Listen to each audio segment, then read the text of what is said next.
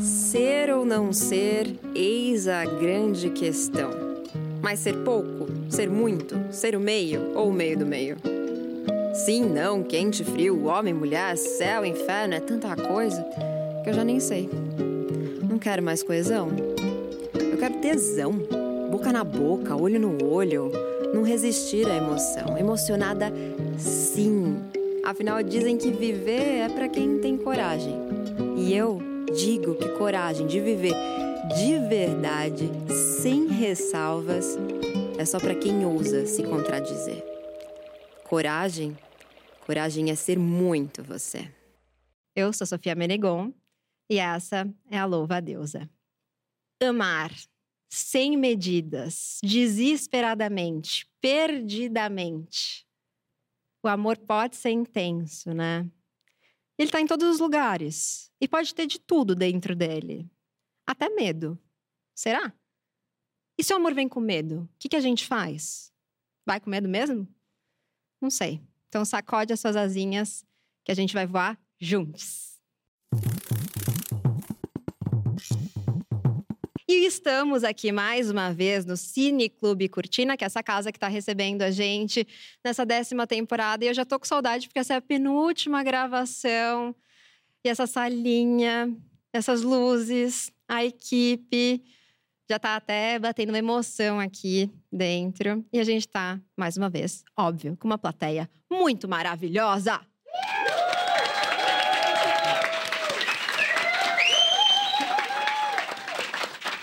Obrigada por estarem aqui mais uma vez. Estou muito feliz de receber vocês.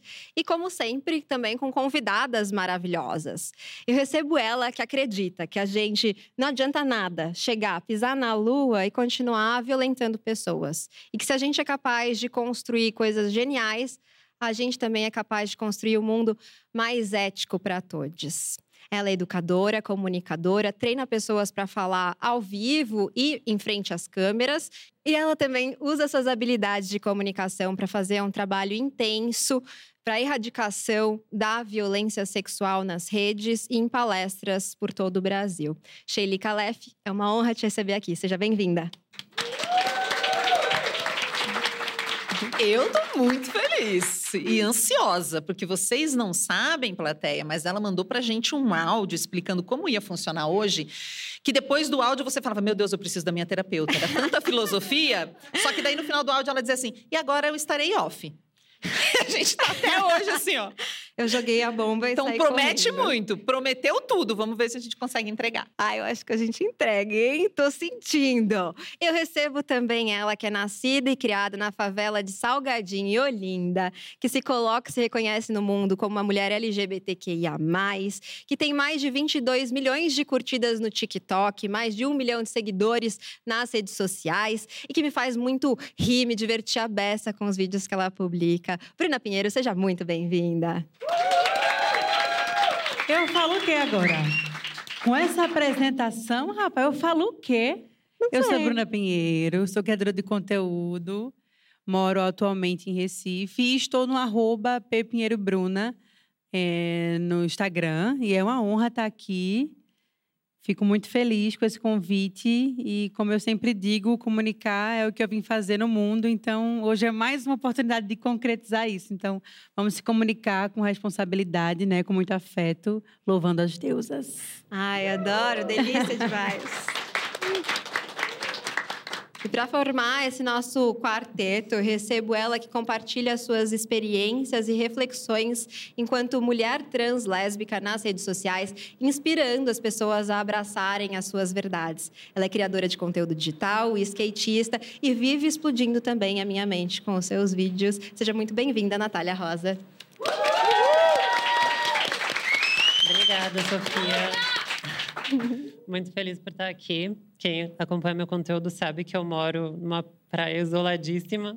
Então, poder vir aqui estar perto de fato das pessoas é super importante e raro para mim. Então, muito obrigada. E espero que nós tenhamos uma conversa maravilhosa. E que a deusa seja louvada. Ai, eu tô amando a deusa louvada. Obrigada por ter vindo da sua praia paradisíaca para nossa selva de pedras. Pra Estou amando, papo. tá?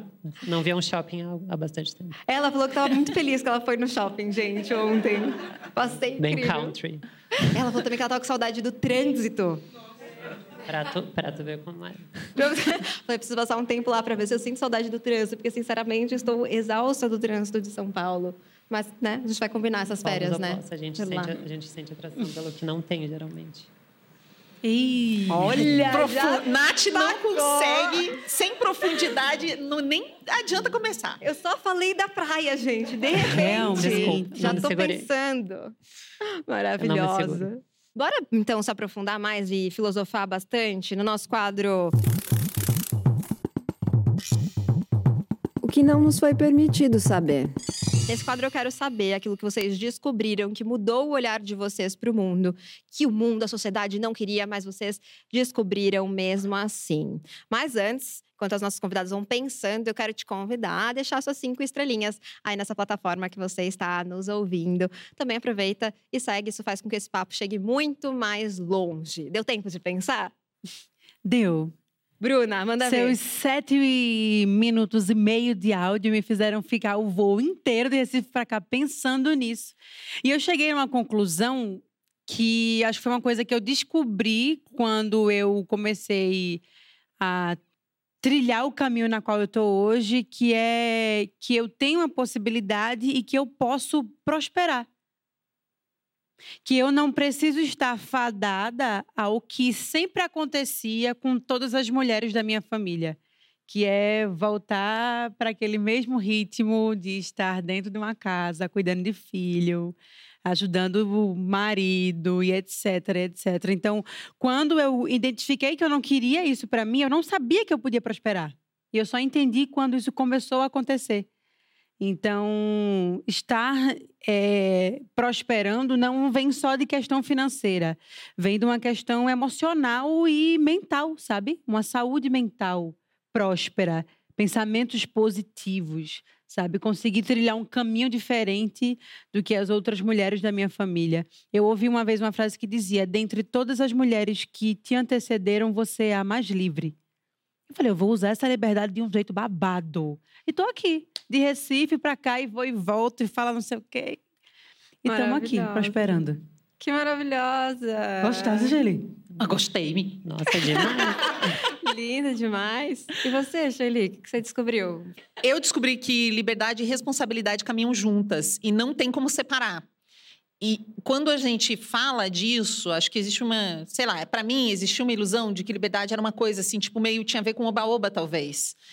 E sempre me falavam que eu era muito é, caxias, muito comprometida, que eu tinha que levar as coisas mais suave, mais com a barriga, assim. Minha mãe falava isso, eu não ia acabar morrendo, sabe? Que eu precisava ser mais leve.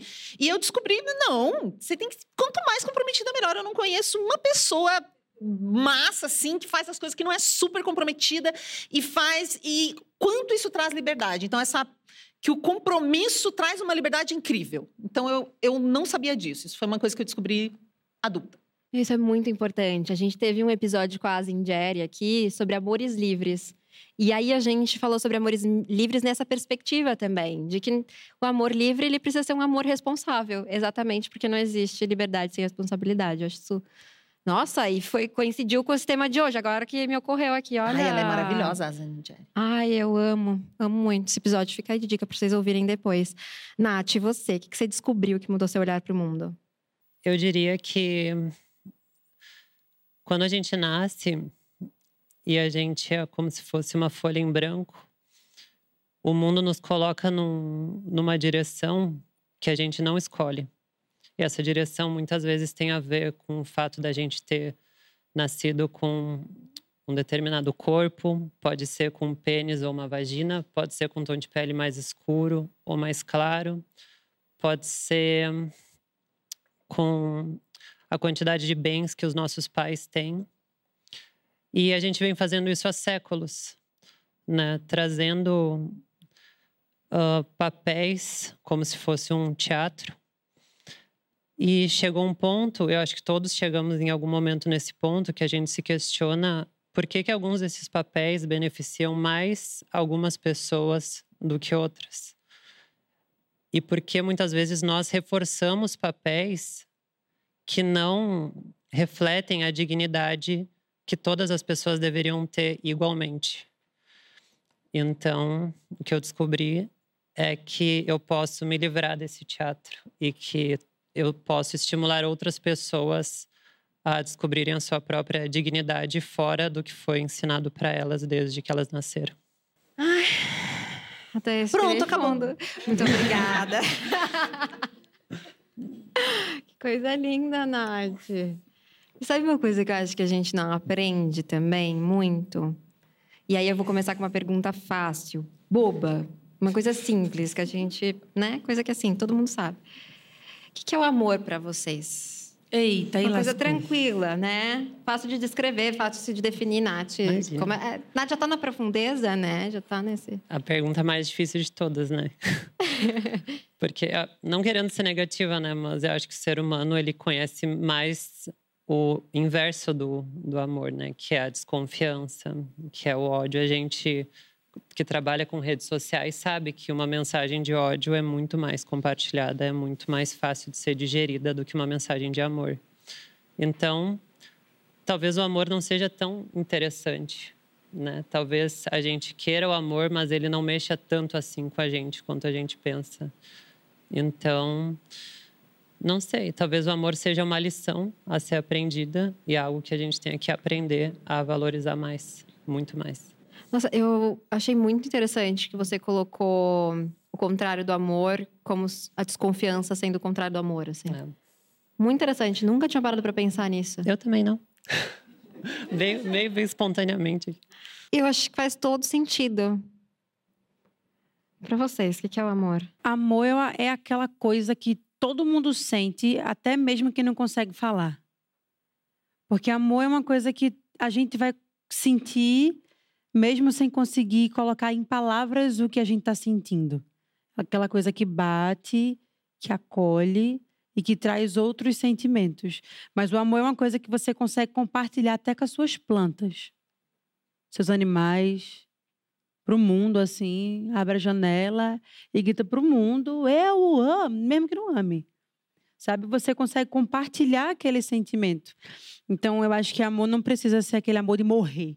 Ah, eu vou morrer. Porque esse amor de morrer geralmente está ligado muito à ansiedade, né? Do você, ah, eu amo tanto você que. Acho que amor pode ser aquela coisa calma. E eu tenho aprendido isso de um ano e meio para cá, sabia? Que amor pode ser calmo. E que amor com desconfiança não é amor, né? É aquele sentimento forte, latente, mas que com a conf- desconfiança presente não tem como ser aquele amor genuíno. Quando você bota sentimentos contrários junto, passa a ser um sentimento forte, mas eu acho que deixa de ser amor, cara. Eu fiquei pensando, não sei se eu acho que deixa de ser amor. Porque eu acho que não é o amor. Eu acho que realmente desconfiança não é amor. Sim.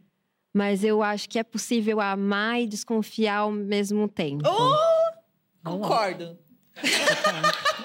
mas, bem, que eu pensei mais numa mãe. Eu pensei mais num amor maternal, quando você tem, por exemplo, um filho que que vai por um caminho que você, tipo, você ama muito aquela criatura, mas você tá super desconfiada que ele tá fazendo uma bobagem imensa. Foi mais esse lugar que veio quando você falou, me veio essa mensagem desse amor que ordena, que coordena, que esse amor organizador, que não é só esse amor.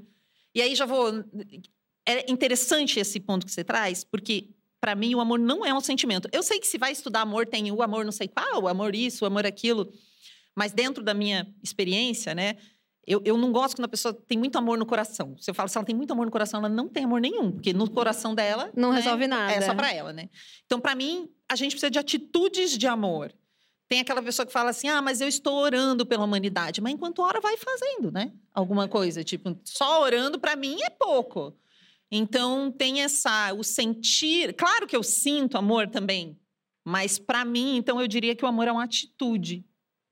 Talvez que a gente tenha que aprender mais e- e- e E o amor também não se limita apenas aos outros, né? Eu acho que muitas vezes a gente pensa amor, a minha relação com o próximo, a relação do próximo comigo, e esquece que antes de tudo isso, no nosso íntimo, quando a gente está sozinhas, a gente está lidando sempre com o nosso amor com a gente mesma, né? que talvez seja o amor mais difícil de todos, porque a gente tem que enfrentar os nossos próprios defeitos, né?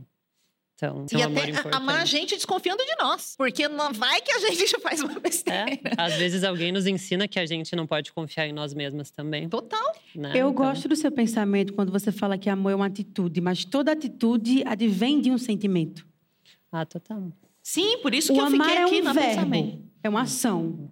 Mas para você colocar aquela ação em prática, você precisa ter um sentimento que motive aquilo.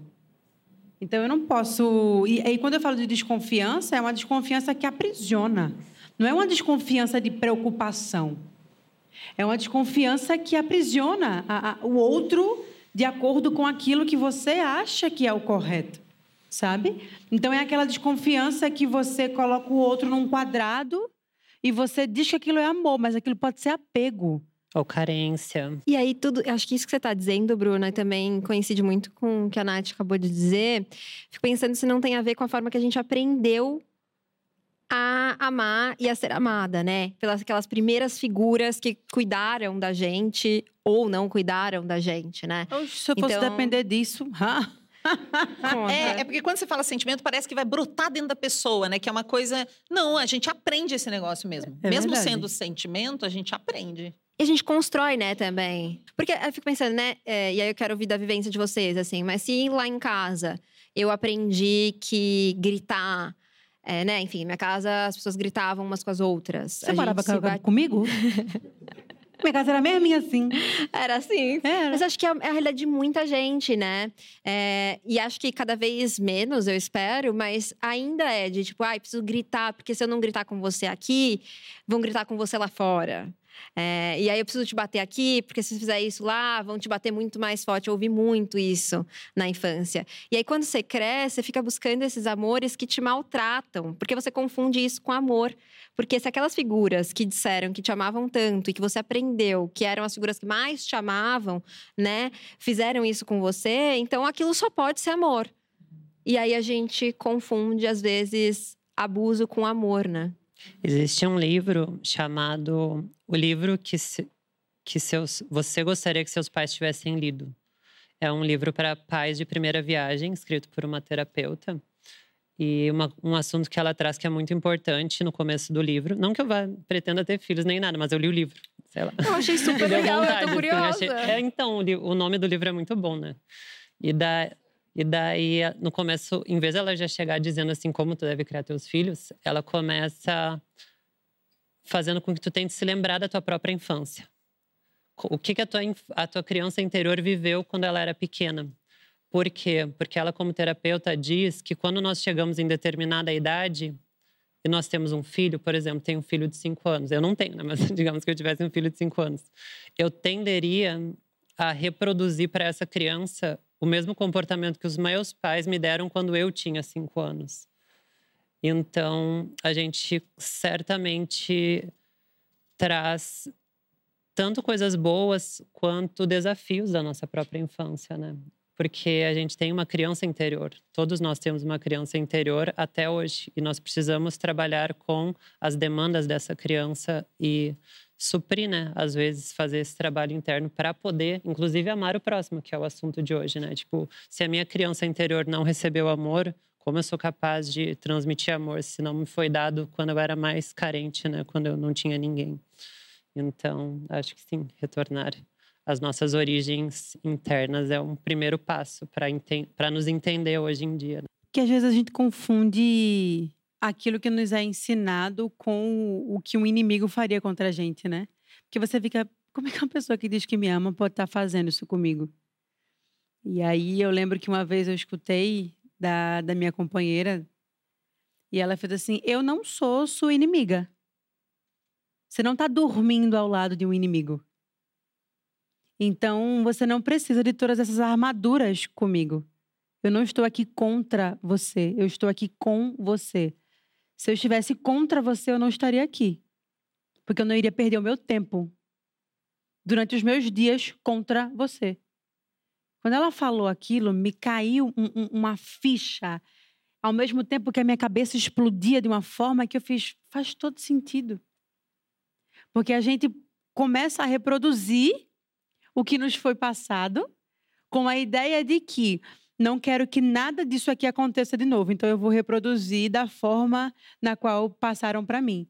Então, a ignorância, o, sabe? Todas essas coisas acabam tomando frente aos sentimentos e você às vezes nem percebe. Nossa, me tocou aqui isso. Não é? Que bonito isso. Não, é, não, não, não viram a chave quando você escuta isso? Não precisa ser nem de alguém que você ama. Pode ser de alguém como, como eu estou falando agora. A gente vive num mundo com tanta desconfiança que uma pessoa falar algo tão simples quanto você pode se abrir comigo. Tu não precisa de todas essas muralhas. Chega a ser tipo um alívio, né? Tipo, como assim Sim. eu realmente posso fazer isso contigo, tem, né? Tem uma coisa Imagina. que você falou que me chamou a atenção. Você fala assim, a gente olha e fala, como é que uma pessoa que me ama está fazendo uma coisa dessa comigo? E eu acho que aí vem a complexidade desse negócio, assim, na minha visão porque pode ser que ela te ame e esteja fazendo isso com você Sim. só porque ela também aprendeu desse jeito. Total. Total. E aí, tem, a gente precisa ter aquele amor próprio muito construído, analisado, literalmente na análise, né? para dar um limite para as coisas. Eu lembrei, pensando para esse podcast, uma amiga minha falava que eu tinha régua muito alta. Só porque eu não admitia algumas coisas. Eu tinha um namorado legal na época, e ele era bacana, mas assim, era o mínimo. Ser respeito. Ele era o mínimo. E ela achava que eu era muito, que eu queria muito daquele relacionamento. E ela pegava umas tranqueiras, uma atrás da outra, gente.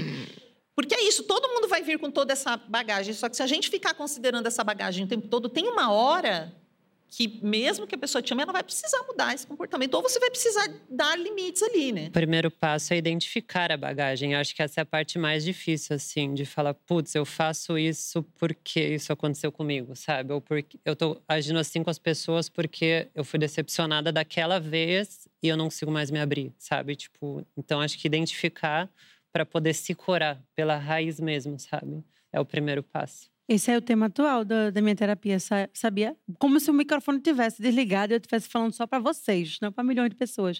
Meu tema atual da terapia toda semana é isso: saber dar limite às coisas. Aprender a dizer não. Tem sido difícil. Tem sido difícil babado, porque você entende que você é uma coisa tão simples, né? Mas quando você vai botar na prática, tendo deixado as pessoas ao seu redor conduzirem a sua vida a partir do que elas querem de você, quando você toma o prumo, você começa a se sentir culpado. Por que, que eu estou deixando de fazer isso? Ai, é egoísta, ela é, é egoísta que só. Eu resolvi cuidar de mim. Eu deixei de fazer as suas vontades e agora eu sou egoísta? Meu, Tem é que ter punho difícil. firme para poder manter aquilo que você quer com você.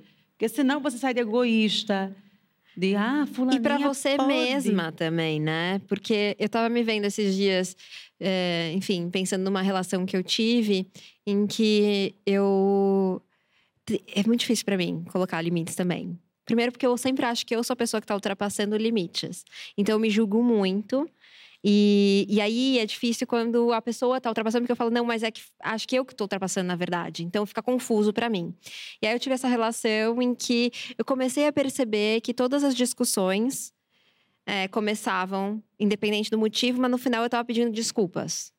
Meu Deus. E eu tava me sentindo muito errada. Quem eu tava nunca? sempre errada. Meu Deus. E aí eu falava, mas essa discussão não começou por nada que eu tenha feito, sabe? Então não é possível.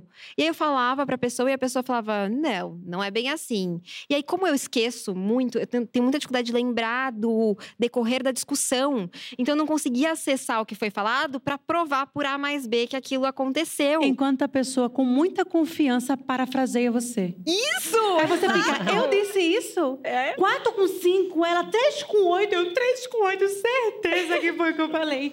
Isso, meu Deus do céu. É. Isso aqui tá sendo um uma virada de chave babado para mim, porque eu achava que isso era coisa da minha cabeça. Não é? É da cabeça de todas elas. Estão todas podres por dentro daqui. Sim. É muita terapia, me nega, pra poder curar podres. isso. E aí é exatamente isso que você disse. A pessoa falando tudo e eu, gente, mas. E aí eu comecei. É, é um gaslighting, né? No, no total, final das contas, total. é isso, né? Então eu começava a duvidar de mim mesma. Até que peguei uma. uma pela primeira, porque eu sou essa pessoa que se emociona no meio, eu tenho muita dificuldade de me comunicar de uma forma tranquila, assim. Eu sou assim. Eu vou me também. emocionando, aí quando eu vejo, eu grito, aí eu falei alguma coisa que eu não queria. Então, fica muito difícil Aí eu saber se eu não errei, né? Falei assim, não, eu errei mesmo, então aí eu já me culpo por todo o resto. Então fica muito difícil eu discutir. E aí eu comecei nessa relação a mudar o jeito que eu respondia. Então, eu trazia uma demanda, um desconforto, falava tranquilamente, olha, quando você faz isso eu me sinto assim e tal. E aí a outra pessoa vinha e de repente come... ah, o assunto virava sobre mim e sobre como eu tinha, sei lá, feito qualquer coisa. E aí, como eu não tinha respondido de uma forma violenta ou agressiva, eu consegui então entender pela primeira vez que eu não tinha que não era as discussões não era estava sempre errada, não estava sempre errada e que aquilo estava acontecendo uma manipulação no meio das discussões. E aí foi que eu consegui falar para as pessoas, olha, isso está acontecendo e dessa vez eu consigo provar porque eu não me alterei, eu consegui dizer com tranquilidade tudo que eu estava sentindo e eu prestei muita atenção em como as coisas estavam sendo faladas para falar naquele momento. E aí eu falei, bom, para mim isso é um limite, porque se isso acontece de novo, agora que eu tenho certeza de que isso está acontecendo comigo, se isso acontece de novo, para mim isso é, assim, é um lugar que eu não quero, é uma relação que eu não quero ter. Então, ou isso acaba aqui, morre aqui e de uma vez por todas e precisa ser de uma vez por todas, porque para mim não dá para ser gradativo esse tipo de situação, ou, é, enfim, a gente não consegue continuar. É, então eu tava pensando nisso, assim, tipo, dessas relações, de quanto é difícil a gente colocar esse limite, porque às vezes a gente não não percebe e às vezes a gente tem medo de falar é, e tá errada, ou a gente tem medo de falar e a outra pessoa ir embora porque a gente sempre acha que no final vai ficar sozinha. Para mim tem um lance aí de narrativa. Por exemplo, fica mais fácil você achar que você está sendo a vilã do que você achar que foi vítima, porque nas histórias não tem vítima. Histó as histórias têm o, geralmente só personagens masculinos, né? A gente vai tentando mudar isso, mas é sempre o vilão e o mocinho.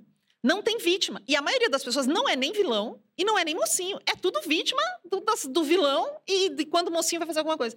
Então não existe mais vítima. Eu fico muito irritada quando as pessoas dizem assim: ah, não, é só sobrevivente. A gente chama de sobrevivente, as pessoas sobrevivem, sobrevivem à violência sexual, porque tem muitas que não sobrevivem. Porque morreram ou porque sofrem consequências até hoje. Mas a gente, às vezes, é só vítima mesmo. E tem gente que fala, ah, mas ninguém. eh, As pessoas querem tão de vitimismo, estão fazendo mimimi. Não, ninguém quer se ver como vítima. É muito difícil. Nosso maior problema é se ver como vítima. A gente não quer ser vítima, a gente quer ter, de alguma forma, alguma autonomia. Até, e talvez eu esteja viajando para um outro lugar, eh, a gente sempre fala, em relação à violência sexual especificamente, da culpa, né? Que é muito difícil se livrar da culpa. Porque a culpa, ela traz uma ideia de autonomia. Se eu tive culpa de algum jeito, do tipo, se eu falei a coisa errada, se eu bebi demais, se a minha roupa alguma coisa, é como se eu pudesse ter mudado alguma coisa e controlado aquela situação, da qual eu não podia controlar. E eu não podia fugir, porque eu estava sendo uma vítima. Então, quando você descreve isso, e são coisas que já aconteceram comigo também, eu vejo essa nossa dificuldade em se colocar num papel de fragilidade de- e que tem gente que é ruim. Não porque quer, ah, nasceu, ah, viveu. Mas às vezes as pessoas cometem atitudes horrorosas, sim. Ruindade, sim. Maldade, sim. Porque nos conhecem, porque não... Existe isso. A gente prefere se sentir vilã do que entender que a gente está sofrendo consequência de alguma coisa. Nossa, é forte isso. E será que é esse medo de parecer que a gente tá fragilizada, tá vulnerável, é vítima, que faz às vezes a gente não entrar numa relação porque a gente pode se machucar e pode se tornar a vítima, uma relação que eu tô dizendo, né, que a gente se jogar pro amor, né? Assim, porque a gente pode no final se machucar e ser essa pessoa que tá fragilizada. Eu acho que é importante a gente combinar as duas coisas, no sentido de que é para amar.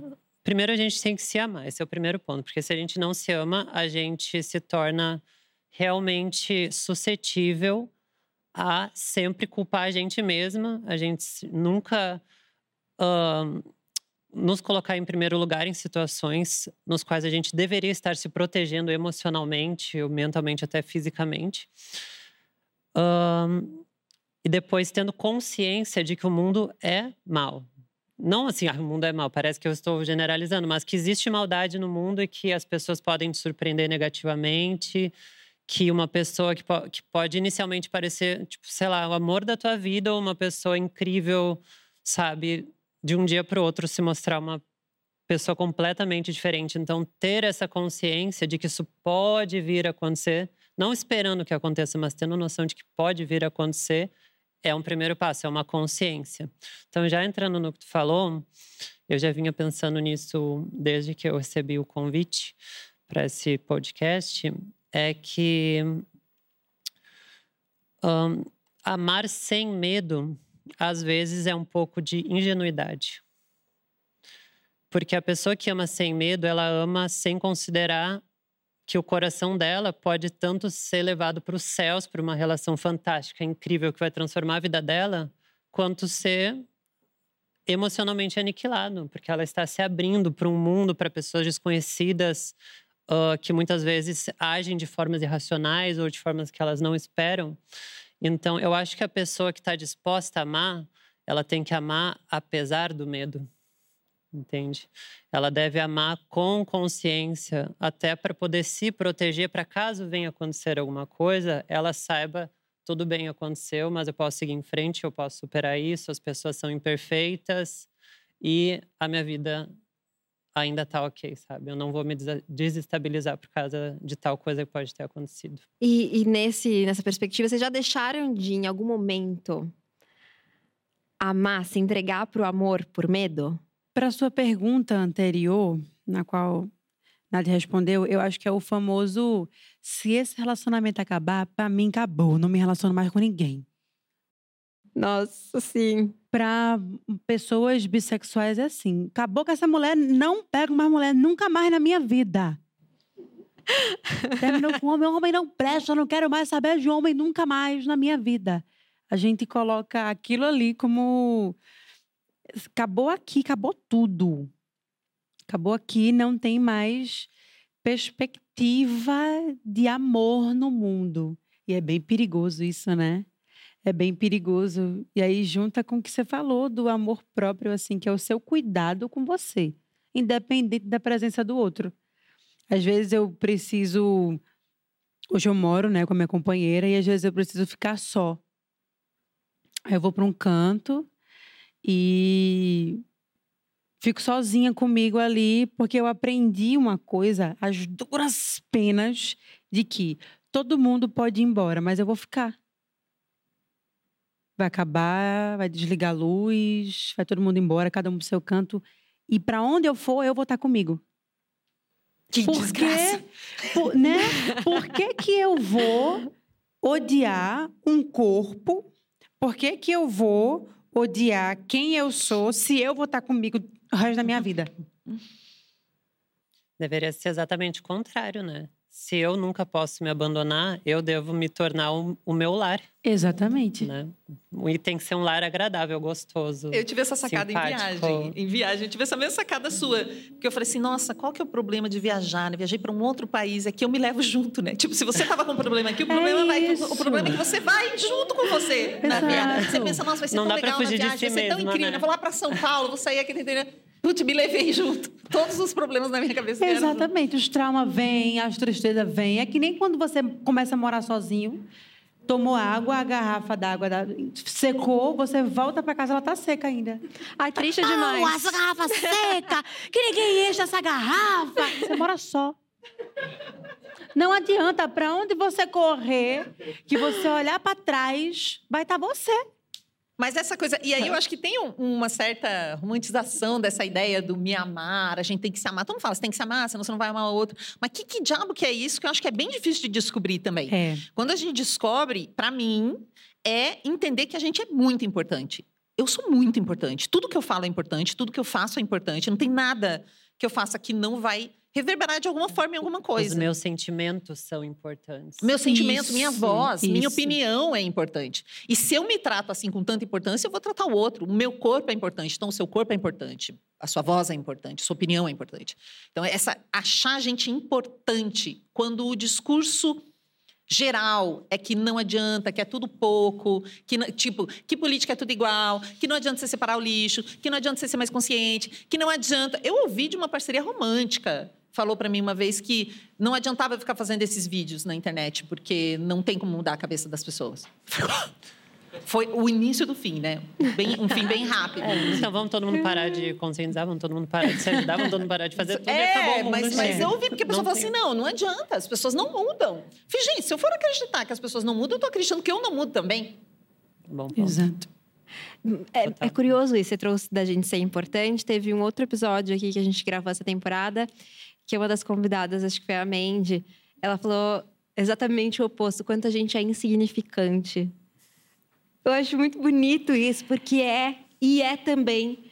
A gente é insignificante na mesma medida que a gente também é tão importante, né? É. É um paradoxo bem legal esse. É bonito isso. A gente é importante, mas a gente também não é tão especial assim. Não, né? acho que são coisas diferentes. Eu, eu, eu sempre brinco que assim, ninguém é mais importante do que eu.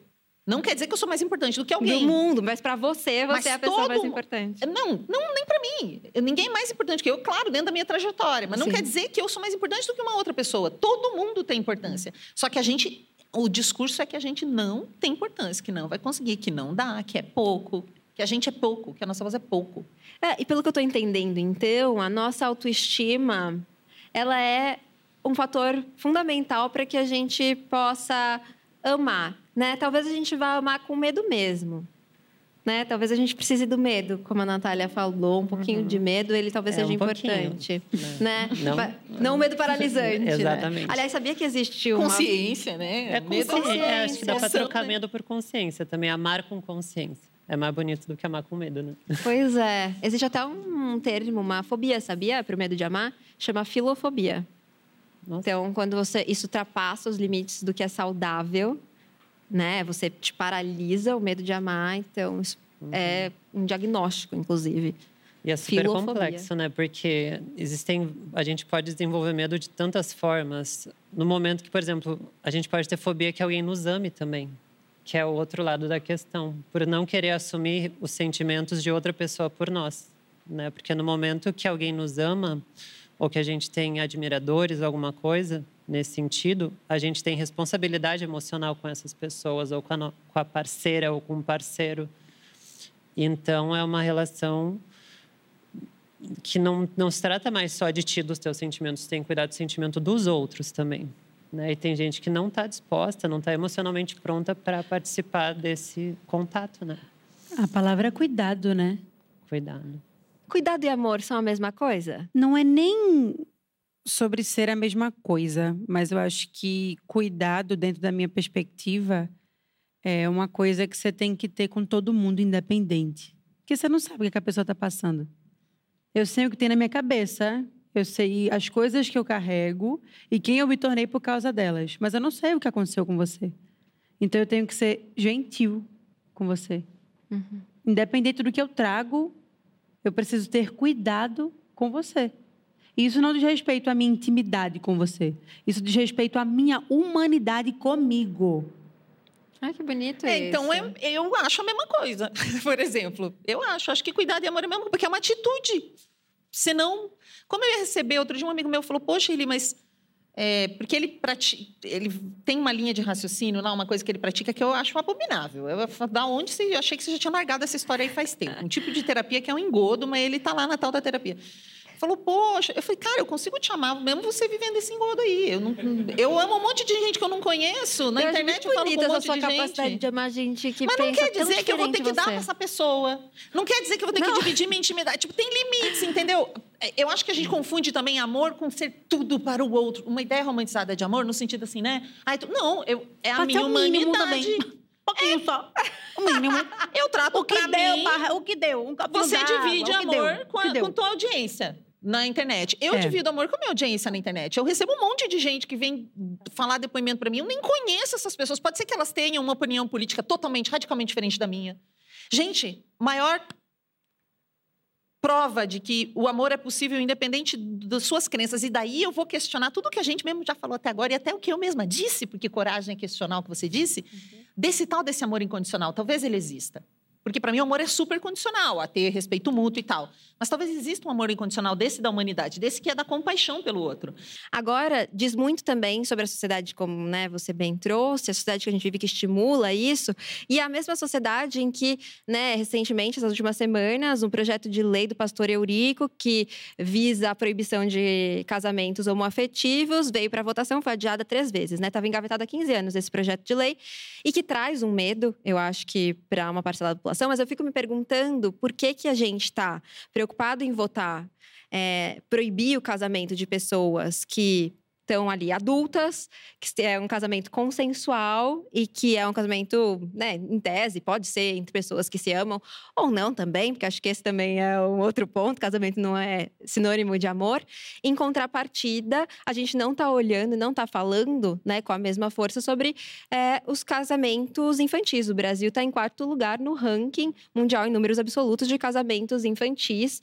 Em março desse ano, um prefeito de Araucária de 65 anos, casou com uma menina de 16 anos. E no dia seguinte promoveu a mãe dela a um cargo. Exatamente. Então, é, acho que diz dessa mesma sociedade, né? Uma sociedade que não está, de fato, talvez preocupada é, em cuidar né, da sua população, do seu povo, enfim. Eu acho que esse tema ele foi transformado em ferramenta política nos últimos anos, assim porque existe uma parcela da população que foi manuseada intelectualmente para reagir a comportamentos fascistas, homofóbicos, uh, enfim, né, que, que todo aquele pacote que a gente viu nos últimos quatro anos antes desse.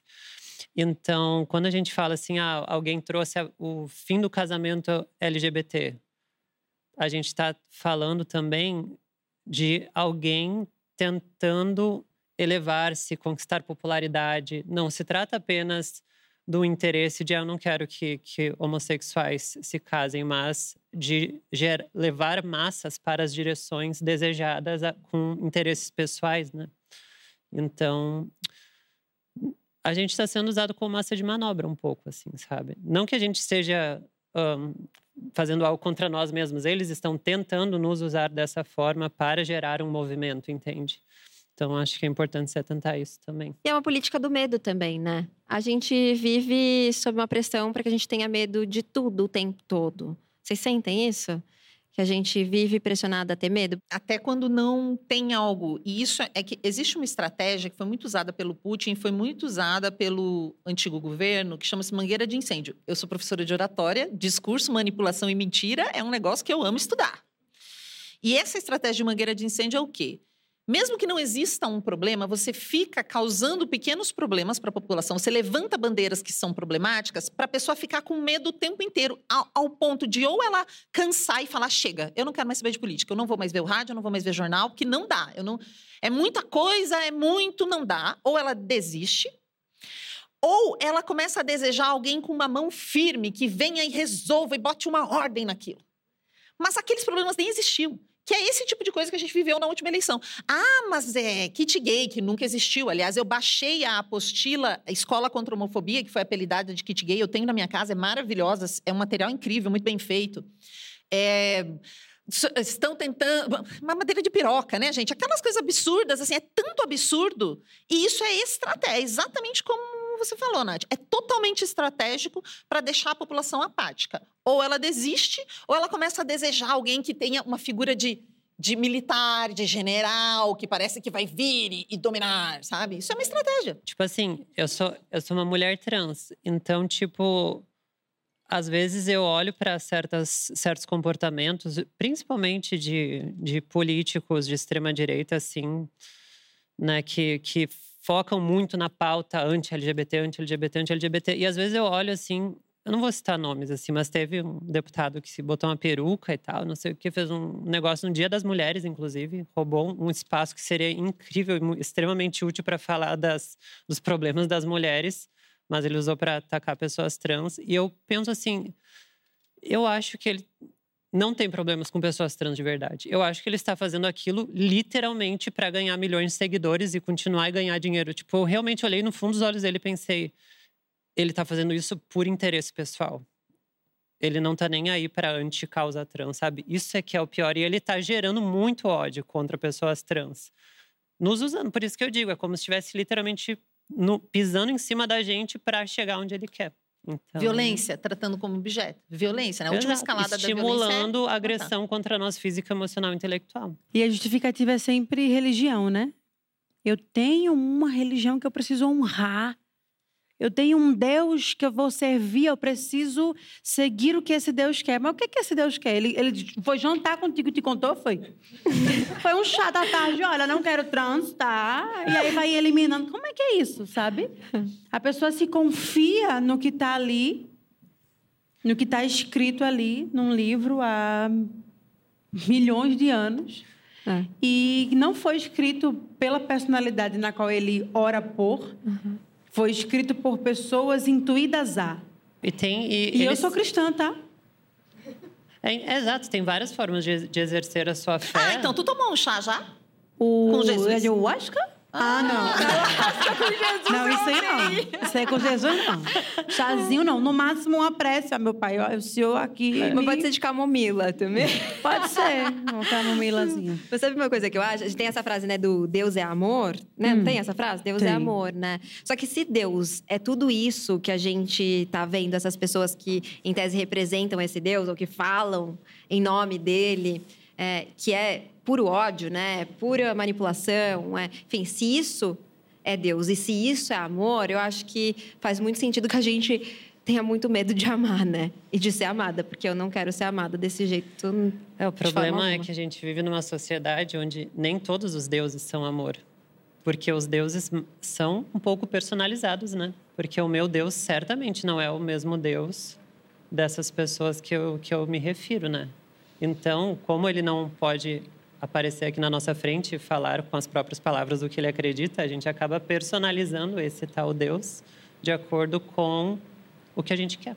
culpabilizando Deus de acordo com as coisas que a gente acredita ou deixa de acreditar. Deus não, Deus assim. que, ó, é, não, é Deus que não gosta de justificando- Eu não tenho nada contra, mas não Deus. é eu, é, Deus.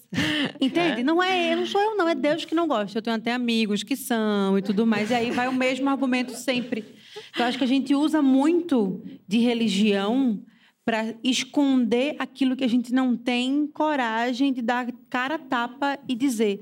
E aí, quando aparece alguém que tem, você se identifica. E aí, mais uma vez, você coloca aquilo na frente da sua, da sua palavra. Não foi eu que disse, foi o presidente. Eu concordei com o que ele disse, mas quem disse foi ele.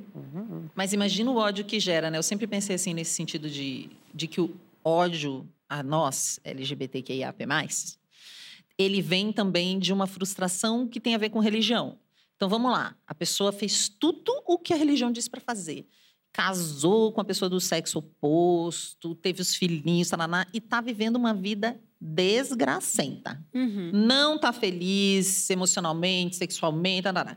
e daí ela vê uma Bruna saltitante, feliz, maravilhosa, que fez tudo errado. Não é Exato. nem o que você fez ou não fez Tatuada, errado. vou pro inferno só numa. Numa que eu fiz na E mão, já aí vou ela olha e inferno. pensa assim, ao invés dela pensar, caraca, eu tinha escolha, e ficar brava com a religião que disse, de repente, né? Ela fala assim, cara, eu fiz tudo certo, essa pessoa fez errado. Você esfrega na cara da pessoa que não conseguiu romper essa, esse É um negócio que você falou, né? esse teatro. O A teatro. pessoa não conseguiu romper o teatro. Mas ao invés dela falar, cara, eu tô no meio de um teatro, eu posso mudar essa cena, eu posso mudar esse cenário, eu posso viver outra coisa, como essa Bruna fez, ela fala, vou matar a Bruna. Porque daí eu não preciso me lembrar que eu tenho escolha, que é responsabilidade minha. Quando o nosso papel nos oprime, a liberdade do outro incomoda muito, né? Total. Muito. E não tem como você não buscar algum tipo de liberdade quando você se compromete com você e quando você está fora do que é considerado mais comum. Porque você vai ter que enfrentar muita coisa. Então você vai ficando forte, calejada. Assim, às, vezes o script que nos deram quando a gente nasceu não é o que a gente é capaz de seguir. E só as pessoas que têm coragem de romper com esse script e falar: olha, eu infelizmente não posso fazer o que vocês esperam de mim. Então Total. eu, eu preciso ser eu. Na minha outra vinda para São Paulo, para um festival, eu vim né, com a minha companheira, e aí estava muito quente em Recife, e estava dizendo que ia estar quente aqui também. Só que quando a gente chegou, não estava. Mentiu. São Paulo. Né? São Paulo sendo São Paulo. E aí eu vim com um vestidinho verde curto, assim. Coloquei um casaco por cima, mas estava de sandália, assim. Porque, para mim, viagem tem que, ter, tem que ser confortável. Total. Você tem que estar confortável. O trajeto e tudo mais já é super desconfortável, né? Para o seu corpo, altitude, enfim. E aí eu tava desse jeito, com o cabelo na régua, pois sempre. E aí eu lembro de sair assim, esperando o, o carro de aplicativo. Gostou que eu não falei marca? Ficasse orgulhosa de mim, ficasse. E aí eu tava saindo assim do, do, do aeroporto, e aí parou um menino do meu lado e ficou assim pra mim, ó. Me encarando. Me encarando muito, me encarando muito. E aí eu desviei o olhar e andei um pouco mais para frente. Quando eu vi, ele estava em pé do meu lado, assim, ó. Eita. Aí eu perguntei para para minha namorada: "Você também está vendo essa criança?" Ou é uma assombração? Eu sou médium, vez em quando aparece um negocinho aí que entra. no- Pode Aí eu ser. falei, você também tá vendo essa criança? Ela tirou onda comigo, ela fez, não. Eu falei, você pare. Aí, esse menino, quando eu me dei, eu me dei conta da situação. Esse menino tava com uma irmã. E quando eu olhei pra mãe dele, tudo se explicou. A mãe dele tava com um vestido que não aparecia nem o pé, cabelo longo até aqui.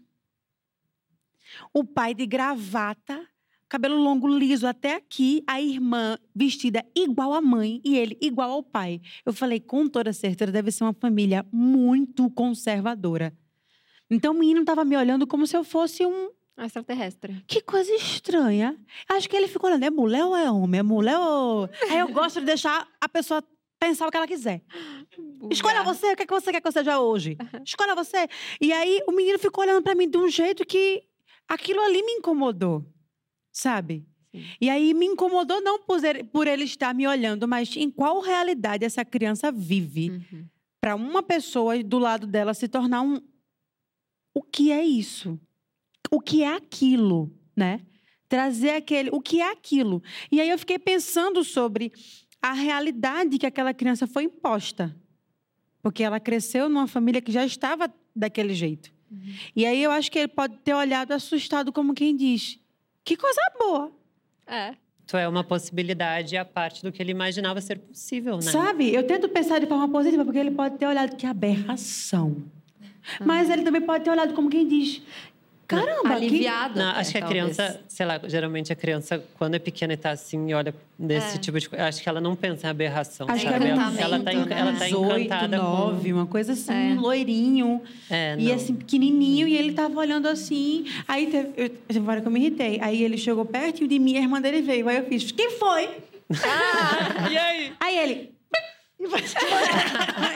Acordou pra realidade. Tipo, Aí eu, ah, qual foi a vitrine agora, é? Aí Rafaela. Aí eu, tá certo. Porque chegou uma hora que ele incomodou, porque a mãe começou a olhar muito, porque percebeu que ele estava olhando. E aí o pai começou a olhar, não sei o que, não sei o que. Aí eu quase que eu virava, se ela dizia, você quer foto? Eu faço do meu, eu posto, marco vocês. Tu abduziu a mente da criança. Não é? E aí eu acho que pode ter sido algo positivo para essa criança. Eu acho que é. A gente se deparar Tomara, né? com outras realidades que não são a nossa, eu acho que é sempre positivo. Eu acho que isso É é parte também do importante. que causa tanto medo na- nos É. conservadores, né? Tipo, nos ver. Nos ver nos lugares, sabe? Seja trocando afeto ou apenas existindo, tendo De um mão estilo dada. A inesperado. mão dada, para mim, já é um ato político babado. Nossa, assim. pra mim também. Tipo, em lugares cheios e pequenos, tipo supermercado, sabe? Que tu tá perto das pessoas ou no centro da cidade, que tu tá, tipo, num lugar comum. Trocar carinho E em a gente- público. Simples, E a gente né? começou- Não E precisa nem beijar, mesmo. gente. Se vier dar, eu dou-lhe de volta. E a gente começou a falar de, de criança no começo, né? Como a gente foi criado. E você falou desse agora e eu lembrei o quê? Eu tenho uma amiga que está na plateia hoje, que é tão sua fã que cortou o cabelo igual o seu, né? E aí nós estávamos outro dia no parque e veio uma menininha de uns três anos junto com o pai e começou a brincar com a gente, o pai acompanhando. A mãe me reconheceu, sentou com a gente. A gente ficou ali todo mundo, uns três aninhos, uma menininha muito pequenininha, a gente brincou com ela um tempão. Na hora que a menina levantou, minha amiga com o cabelo igual o seu, né? E com a esposa do lado que estão aqui. Aí a menininha levantou na hora de ir embora, ela olhou pra minha amiga, que parece com você fisicamente, e disse assim: Você tem vulva?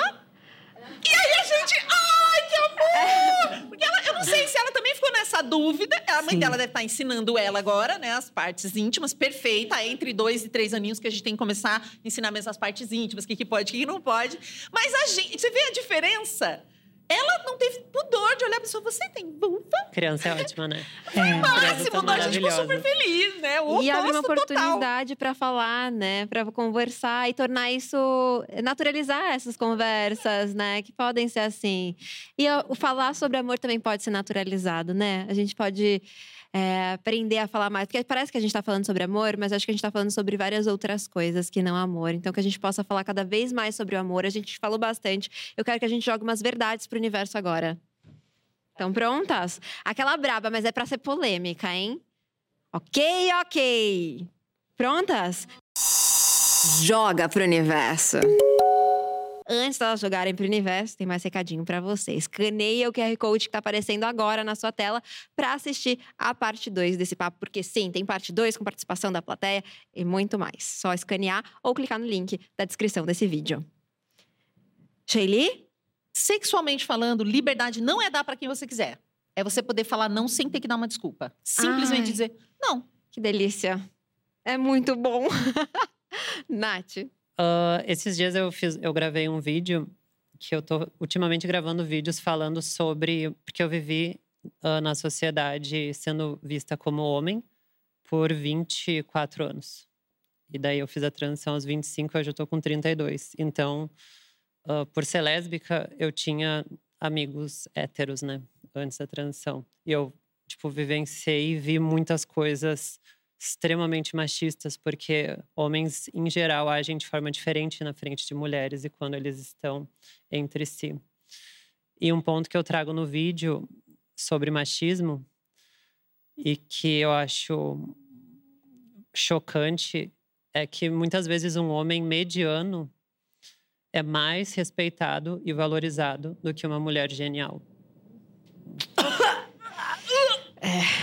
Eu amo esse vídeo, é muito bom esse vídeo. Valeu, Muito vai bom. ter parte 2 em breve. Ai, eu quero. Eu amei esse vídeo.